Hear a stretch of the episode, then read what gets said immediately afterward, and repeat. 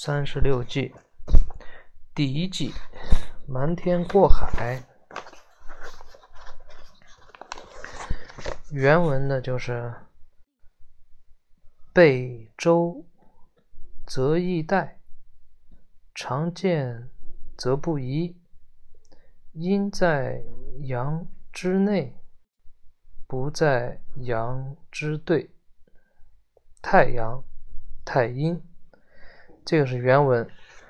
说如果在军事上防备的太周密，那么我们就容易在思想上产生懈怠心理，战斗意志也会跟着下降，从而削弱战斗力。经常遇见的事物或者。经常发生的事情不容易让人产生疑惑，所以我们容易对他们丧失警惕。兵法上的阴谋和计策往往隐藏在公开的行动之中，也就是说，最公开的行动里往往隐藏着。最隐秘的阴谋与计策，看看啊，南宋南朝宋文帝刘义隆在位的时候，宋与北魏经常发生战争。公元四三一年，南宋南朝。宋著名的将领谭道济率领大军浩浩荡荡的北上，进攻北魏，在短短二十多天的时间里，与敌人打了三十次仗，宋军大多都获得了胜利，但是在进攻历城的这个地方的时候。魏国有一位很勇猛的将领，名字叫做孙叔叔孙叔孙建。他率军顽强抵抗，还烧毁了宋军的粮草，粮草没有了，这对于行军作战的军队来说。是非常危险的，所以谭道济只好放弃攻打历城的计划，带领宋军撤退。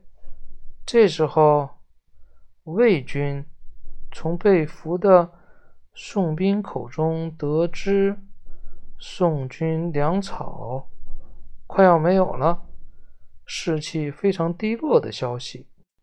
便立即发动进攻，穷追猛打，想要将宋军一举歼灭。眼看着自己的军队有全军覆没的危险，谭基道、谭道济心里很着急。为了摆脱这种危急的局面，他想出了一个。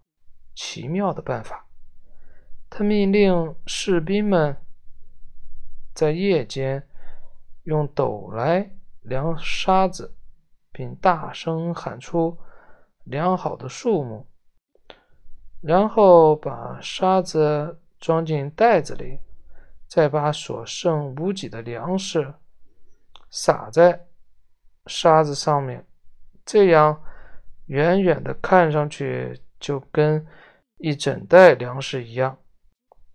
魏军的探子夜里听到宋军士兵称粮食所报的数目后，心里非常的疑惑。天亮以后，他就看到每个粮袋都开着口，露出粮食来，便以为宋军依然粮草充足。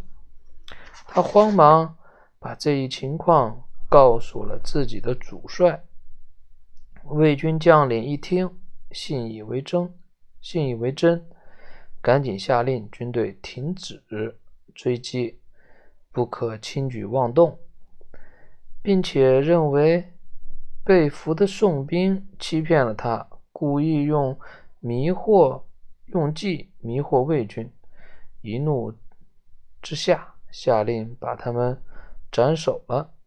但是，仅仅靠伪装粮草还不能完全迷惑住敌人。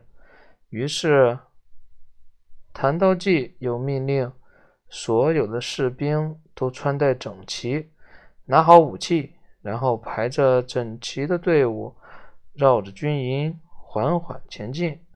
他自己也穿着洁白亮洁的亮丽的衣服，乘着马车行走在队伍中间。周围的魏军见了宋军。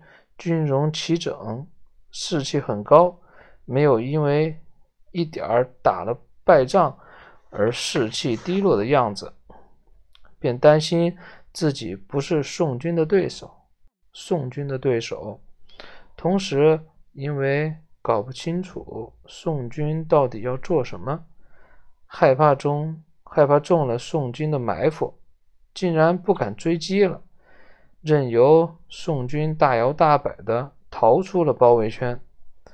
这一战，宋军虽然没有实现原来的作战计划，但是在魏国大军重重包围的不利情况下，主将谭道济沉着应对，还在魏军的眼皮底下顺利出逃。